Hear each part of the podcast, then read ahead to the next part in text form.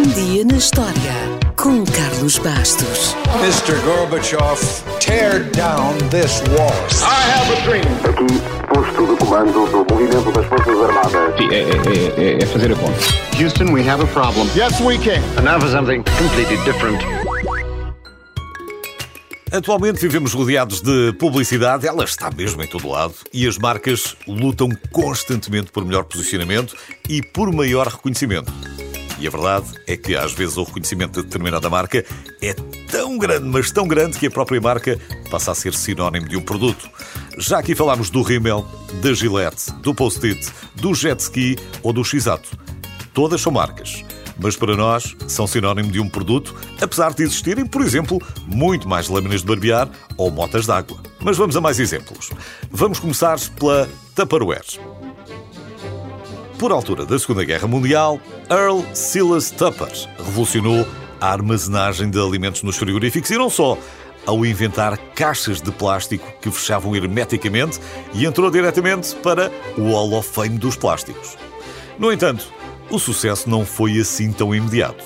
No início, os consumidores não entendiam a função das tampas que se lavam e que foram inspiradas nas tampas das latas de tinta, até que tudo começou a mudar com a primeira festa Tupperware organizada por uma mãe solteira em Detroit. Hoje, para milhões de pessoas, qualquer caixa de plástico que esteja na cozinha é um Tupperware. Da mesma forma, qualquer banheira de hidromassagem ou qualquer tanque com bolinhas é um jacuzzi. Na realidade, não é. Devemos invenção a sete irmãos italianos, os jacuzzi. Eles tinham uma empresa especializada, entre outras coisas, em bombas hidráulicas. Um belo dia, por causa da necessidade de um familiar fazer hidroterapia, decidiram incorporar uma dessas bombas a uma banheira.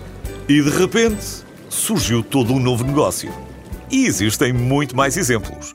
Talvez por ter sido a primeira marca do género a surgir em Portugal, as chicletes, criadas pelo Sr. Adams, passaram a ser sinónimo de pastilhas elásticas. Os maias ou os astecas já mastigavam uma substância chamada chicle, mas foi Thomas Adams que lhe juntou aromatizantes e açúcar e começou a produzir pastilhas elásticas em massa.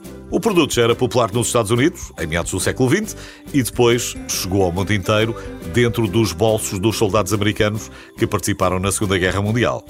A seguir, veio Hollywood, que associou a pastilha elástica à figura da juventude rebelde da década de 50, e as chicletes nunca mais deixaram de fazer parte da cultura popular.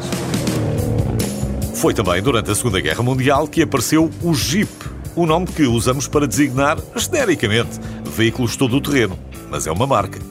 O carro foi idealizado pelo governo americano, que queria produzir um veículo leve, com tração às quatro rodas, que fosse capaz de levar três soldados e que tivesse um compartimento para armamento.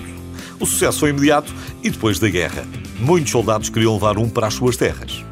Mas há mais marcas cujos nomes usamos quase diariamente para nos referirmos a determinado produto. Por exemplo, quando é que foi a última vez que sujou a roupa e pediu um Dodote?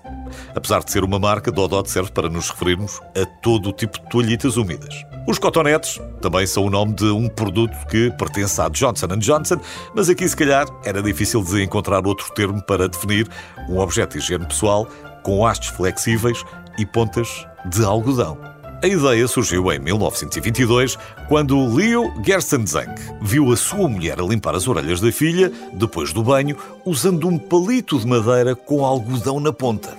E arrepiou-se. Preocupado com o risco da madeira poder ferir as orelhas da criança, ou o algodão poder ficar dentro do ouvido, resolveu aperfeiçoar a ideia, até porque o casal tinha uma empresa especializada em produtos para bebés. É certo que o Leo ficou com os créditos da criação, mas não terá sido a mulher a inventar o primeiro cotonete mais primitivo? Fica a pergunta no ar. Mas se não quer deixar as coisas soltas por aí, o melhor é prendê-las com velcro. O velcro, que é a junção do início das palavras francesas veludo e gancho, também é o nome de uma empresa e não de um produto, mas hoje toda a gente lhe chama assim. E até o taser, que já deve ter visto muito no cinema, não é o nome da arma. É o nome da empresa norte-americana fundada em 1983 que continua a fabricar estas armas elétricas. Bem, e como depois disto tudo já lhe deve doer a cabeça, o melhor é tomar uma aspirina. Não sabe ao certo quando terá a humanidade descoberto as maravilhosas propriedades da casca do salgueiro, mas sabemos que no final do século XIX a Bayer decidiu investir na produção de ácido acetil salicílico. E o sucesso foi tão grande que hoje, apesar de existirem mil genéricos, a aspirina é o primeiro nome que nos vem à cabeça.